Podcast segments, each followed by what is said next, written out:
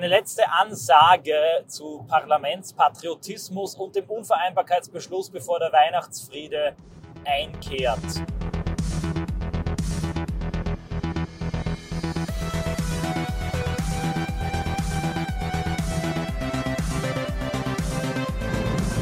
Servus Leute, liebe Grüße aus Österreich, liebe Grüße aus einem durchaus in die Jahre gekommenen Auto, das aber Jahr für Jahr immer noch ein Pickel bekommt.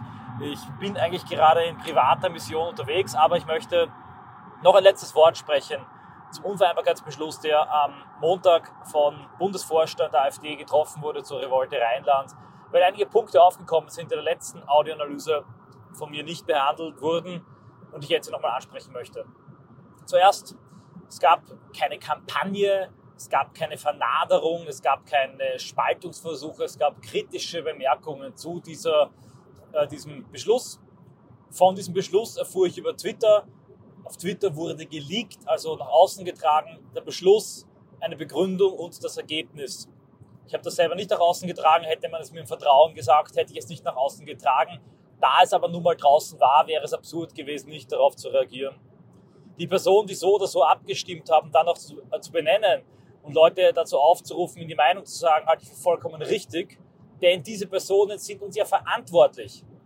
Diese Personen, also uns nicht, euch, jetzt komme ich gleich zur Frage, ob ich als Österreicher mich äußern darf. Ich meine generell diese Personen, die Rechtspolitiker, sind uns, dem Wahlvolk, verantwortlich und ihr habt ein Recht darauf, eure Vertreter in äh, politischen, aber auch parteiinternen Kausen zumindest zu befragen, zu loben und zu kritisieren. Insofern vollkommen richtig und eine Debatte darüber zu starten, das war überfällig. Ich habe einen Sessionsartikel beigetragen, kompakt ein Video und ähm, eine Audioanalyse. Am Heimatkurier erschien ein Artikel, ein Bericht. Jetzt gibt es eine Debatte zwischen Robin Klassen und Daniel Fiss. Und was ich weiß, wird es vielleicht noch ein paar Interviews, rechtfertigende Interviews auf der Situation im Netz geben. Sollte da auch irgendwas sein, wo man reagieren muss, wird vielleicht nochmal im Heimatkurier reagiert. Man muss halt darüber reden. Es ist notwendig, dass die Kritik da ist, aber ich sage gleich, für mich ist es extrem unangenehm, wirklich extrem unangenehm, dass das jetzt noch geschehen ist, insbesondere kurz vor Weihnachten. Warum? Symbole sind wichtig und symbolisch gesehen war das Jahr von großartigen Erfolgen und äh, einem Heilungsprozess geprägt. Partei und Vorfeld agierten, harmonierten vom Stolzmonat bis zur Demo in Wien. Es gibt einen freien Fluss an Ideen, an gegenseitiger Kritik, an Begriffen, an Hashtags, an Konzepten. Und genau das macht unser Lager so stark und vielfältig und so divers. Zugleich aber gibt es eine klare Aufgabenteilung, eine klare Trennung. Es gibt zum Beispiel keine Person, die jetzt zugleich bei der IB ein wichtiges Amt hat und Sprecher ist und zugleich ein politisches Amt bei der FPÖ oder AfD hat. Und das wird auch von uns als Bewegung nicht angestrebt. Muss man klar sagen und festhalten, wir als Bewegung, als Identitäre agieren strategisch und nicht egoistisch. Wir haben Handschlagsqualität. Wir wollen nicht einer Rechtspartei Stress und Konkurrenz von rechts machen und dort zu einem ewigen Quell des Chaos werden. Nichts leichter als das. Ich präsentiere euch jetzt den Masterplan zur Steigerung der eigenen Relevanz, eventuell des eigenen Kontostands, bei gleichzeitiger Schädigung und Störung der rechten Strategie und des rechten Lagers. Nächstes Jahr Superwahljahr in Österreich und Europawahl. Wir versammeln alle also jetzt mal für Österreich, aber in Deutschland kann man das genauso übertragen. Alle Corona-kritischen Bewegungen, alle freien Bürgerbewegungen, alle, die bei den Demos dabei waren, an einem Tisch, machen ein Grundsatzprogramm und gründen eine kleine Partei, die dann die wichtigsten und bekanntesten Figuren genau dieser Bewegungen an die Spitze stellt. Zugleich attackieren wir massiv und intensiv die AfD und die FPÖ von rechts, listen alle Fälle auf, wo die mal das Vorfeld kritisiert haben, zeigen Bereiche, wo sie in der Regierung Kompromisse gemacht haben mit dem Regierungspartner und bringen generell die radikale Kritik von rechts gegen sie, dass auch sie letztlich gekaufte, gespielte Opposition in allen Punkten einfach nicht radikal genug sind. Stimmt das? Nein, beziehungsweise wenn nur in kleinen Teilen. Es gibt immer Probleme in solchen großen Parteien. Es gibt Opportunisten, Parlamentspatrioten. Es gibt Züge in die eine oder andere Richtung. Es gibt großartige Dinge. Es gibt Umfaller. Ich glaube aber, dass es viel besser für das rechte Lager ist, wenn das Vorfeld, wenn die Straßenbewegung, wenn die Theoriebildung, die Gegenkultur auf diese Partei einwirkt, mit Ideen, mit Videos, mit Artikeln, mit Demos und dann versucht tatsächlich auch diese große Kraft und Macht, die es gibt, in eine richtige Richtung zu lenken, genau wie das Grüne und andere auch machen. Ich maße mir hier nichts an, ich will nicht die Partei steuern und äh, von außen hinein ähm, regieren und bestimmen, was sie zu sagen haben. So wichtig bin auch ich im Vorfeld nicht. Das ist wesentlich größer als nur die IB. Völlig klar, haben wir auch nie behauptet. Es gibt auch ein größeres, erweitertes Vorfeld rund um das neurechte Vorfeld. Es gibt die libertären Zusammenhänge, die ähm, konservativen Zusammenhänge, die haben alle einen Einfluss, aber alle haben ihre Ideen und im Wettbewerb der Ideen versuchen sie mit diesen Ideen natürlich auch politische Parteien zu beeinflussen, zu inspirieren. Völlig normal, völlig gesund, Teil des demokratischen Prozesses und geschieht auch in diversen anderen Lagern. Das heißt nicht, dass die Parteien sich was sagen lassen müssen oder dass man ihnen im Befehlston irgendwas zu sagen hätte, aber es bedeutet eben auch nicht, dass die Partei mit Kanonen auf Spatzen schießt und dann die Atomwaffe des Unvereinbarkeitsbeschlusses loslässt. Aber ich greife vor, gehen wir zurück zum Gedankenexperiment. Wir gründen so eine Liste. Was machen wir? Wir bringen genau die radikalen Botschaften, die aber vielleicht nicht so anschlussfähig in der Mitte der Gesellschaft sind, die den harten Kern von 5 bis 7 Prozent von FPÖ und AfD tatsächlich stark bewegen und inspirieren. Damit mobilisieren wir Teile der Basis, Teile der Jugend, Teile des Kernwählerpotenzials und vor allem bekommen wir massive Aufmerksamkeit der Mainstream-Medien, der etablierten Systemkreise, die sich nichts mehr wünschen könnten als eine solche Partei, die dann die AfD zerreibt. Die AfD und die FPÖ fänden sich dann äh, between a rock and a hard place, wie der Ami sagt, also zwischen Skylla und Charybdis, wie der bildungsbürgerliche Europäer sagt, nämlich zwischen Pest und Cholera einerseits von rechts eine radikale Partei, die alles sagen, alles fordern, jeden Vorwurf machen kann, weil sie gar nichts zu verlieren hat, keine Strukturen, äh, keine Mandate, keine Wähler, weil sie auch nie jemals vorhat, in Regierungsverantwortung zu kommen und da ohne Rücksicht auf Verluste richtig verbal vom Leder ziehen kann. Auf der anderen Seite die äh, immer stärker rechts blinkenden liberal-konservativen, eventuell neue Parteigründungen, die gegenüber der AfD anführen können, dass sie salonfähig sind und tatsächlich regierungs- und koalitionsfähig sind. In dieser Lage könnten AfD und FPÖ nur verlieren, weil sie entweder sich radikal positionieren müssten, um die Konkurrenz von rechts, respektive die Konkurrenz, die auf ihren Kern, auf ihre Basis einwirkt, loszuwerden oder noch weiter in die Mitte zu flüchten, mit der Gefahr dann genau diese Konkurrenzpartei zu stärken. Das wäre ein egoistischer Akt. Es würde denjenigen, die das tun, zeitweise zumindest große Relevanz bringen. Medieneinladungen, Talkshow-Berichterstattungen, vielleicht sogar das ein oder andere Mandat hier und da. Damit die Möglichkeit, das zu tun, was tausende AfD-Politiker und ihre Angestellten im Moment tun können, was der Bundesvorstand tun kann, nämlich vom Staat bezahlt mit einem auf einige Jahre zumindest relativ sicheren Gehalt politische Arbeit zu leisten und damit im Rahmen des gesamten rechten Lagers eine privilegierte und gute Position zu haben. Ich behaupte nicht, dass man sich die nicht verdient habe, dass es leicht sei, AfD-Politiker zu sein. Ich behaupte nur, dass es noch eine Ecke schwerer ist, im aktionistischen Vorfeld im rechten Lager in Deutschland oder Österreich tätig zu sein.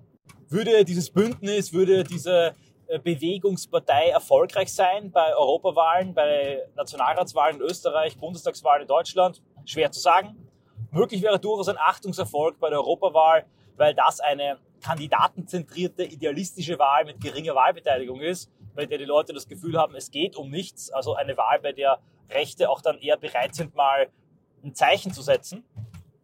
Viel problematischer für die AfD wäre aber die vorskizzierte Position, das Eingezwängtsein zwischen einer Opposition von rechts und äh, der Mitte. Im Moment hat die AfD und hat die FPÖ aufgrund in der Regel, bis auf einige Bereiche mangelnder Parteikonkurrenz, die luxuriöse Lage, dass sie sich eigentlich um den Kern, um die Gruppe rechts nicht mehr so intensiv kümmern müssen und tatsächlich versuchen können, in die Mitte auszustrahlen und sich davor zu arbeiten, weil sie eben im Kern, in der Basis gegen rechts hin konsolidiert sind. Das ist die große Gefahr für eine Partei und ich verstehe bis heute nicht, dass die Rechtsparteien nicht kapieren, wie gefährlich es ist, sich um das Vorfeld nicht zu kümmern, es wegzutreten, wegzustoßen mit Arroganz und Kaltschnäuzigkeit, Leute zu demütigen, abzukanzeln. So schafft man sich selbst die eigenen Konkurrenzparteien, in die dann übrigens auch die ganzen Renegaten, die aus der Partei aus berechtigten oder unberechtigten Gründen rausfliegen, überwechseln, die Parteien stärken, Wissen mitnehmen Mitglieder mitnehmen, Kontakte mitnehmen und am Ende hat man einen Bruderkrieg im Hause des rechten Lagers. Dümmer geht es nicht, schlechter geht es nicht, Synergien gehen verloren, es wäre ein strategischer Rückschritt und deshalb ist das die Position der IB seit Anbeginn. Die Lage kann sich ändern. Es kann ab einem gewissen Punkt notwendig sein, dass eine rechte Flanke und Konkurrenzpartei entsteht, wie zum Beispiel in Ungarn die Partei Mihajanak oder Mihasanak, eine Rechtspartei rechts von Orban, auch wiederum ein notwendiges Korrektiv zu dieser neuen patriotischen Mitte darstellt. Im Moment aber halte ich das für strategisch falsch.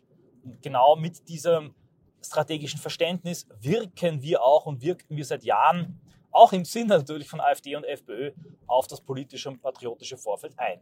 Orban selber hat das gut erkannt und hat von Anfang an, seit 2002, 2003, mit eigenen Bündnissen, mit äh, von der Partei äh, legitimierten, aber nicht in der Partei befindlichen Aktionsbündnissen dafür gesorgt, dass das rechte Vorfeld in Ungarn zwar frei blieb, aber er eine gewisse Möglichkeit hatte, es durch die Unterstützung, durch die Beratung auch in die richtige strategische Richtung zu führen.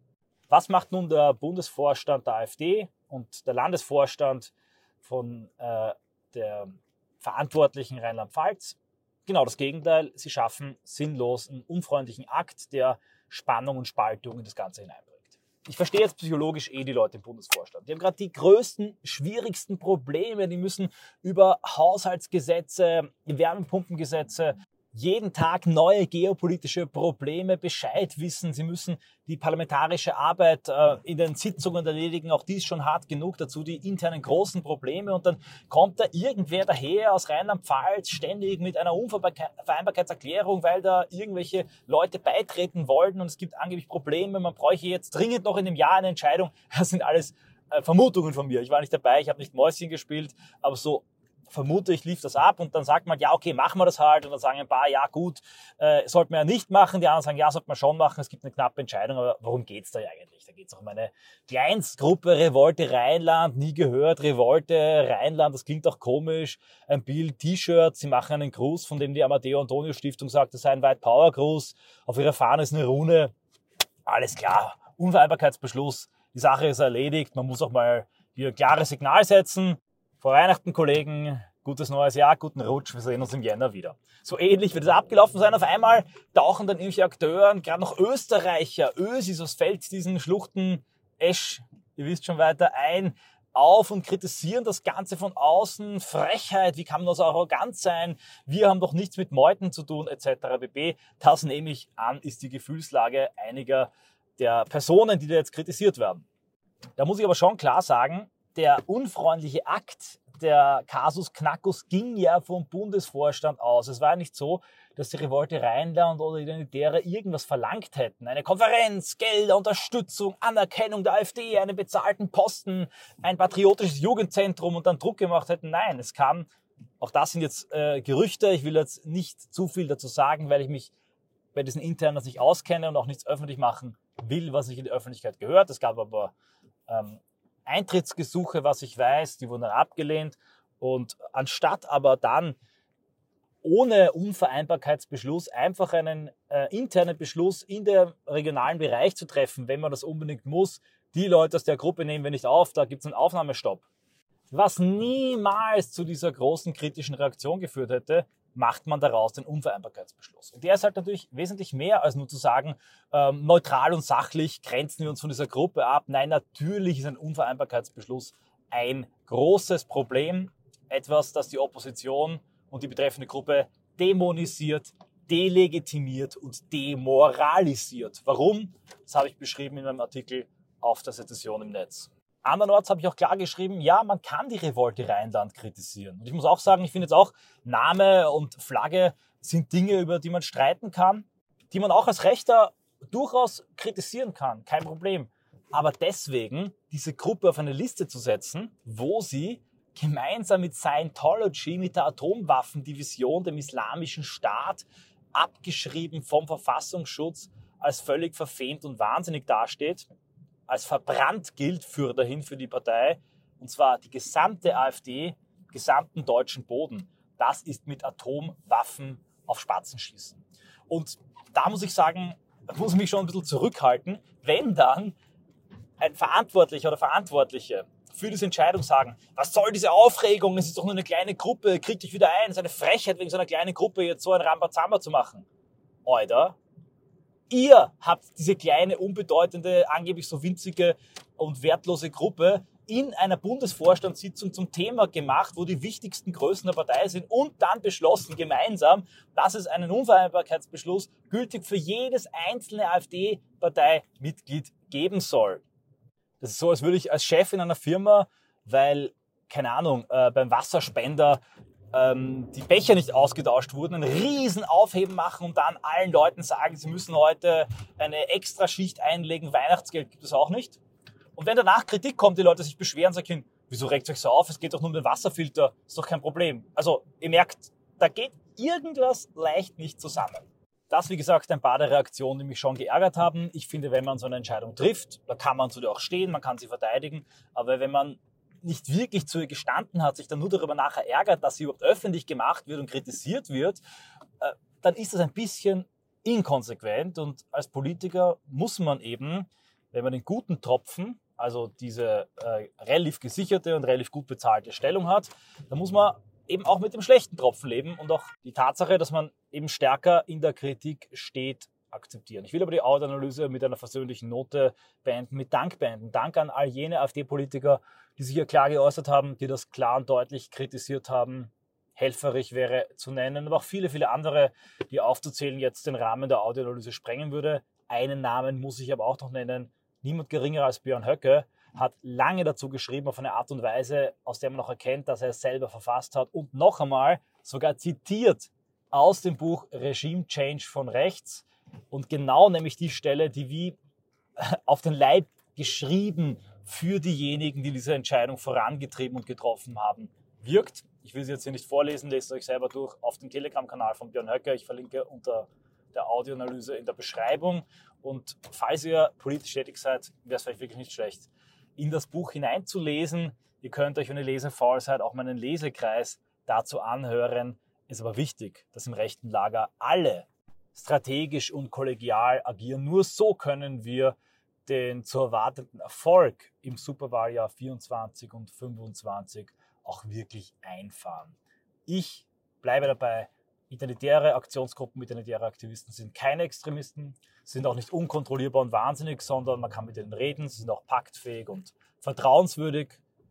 So wie sie behandelt wurden in diesem Beschluss, das halte ich für falsch und unfair. Und wenn man diesen Beschluss fällt, dann muss man auch am Ende einfach mal mit der Kritik leben können.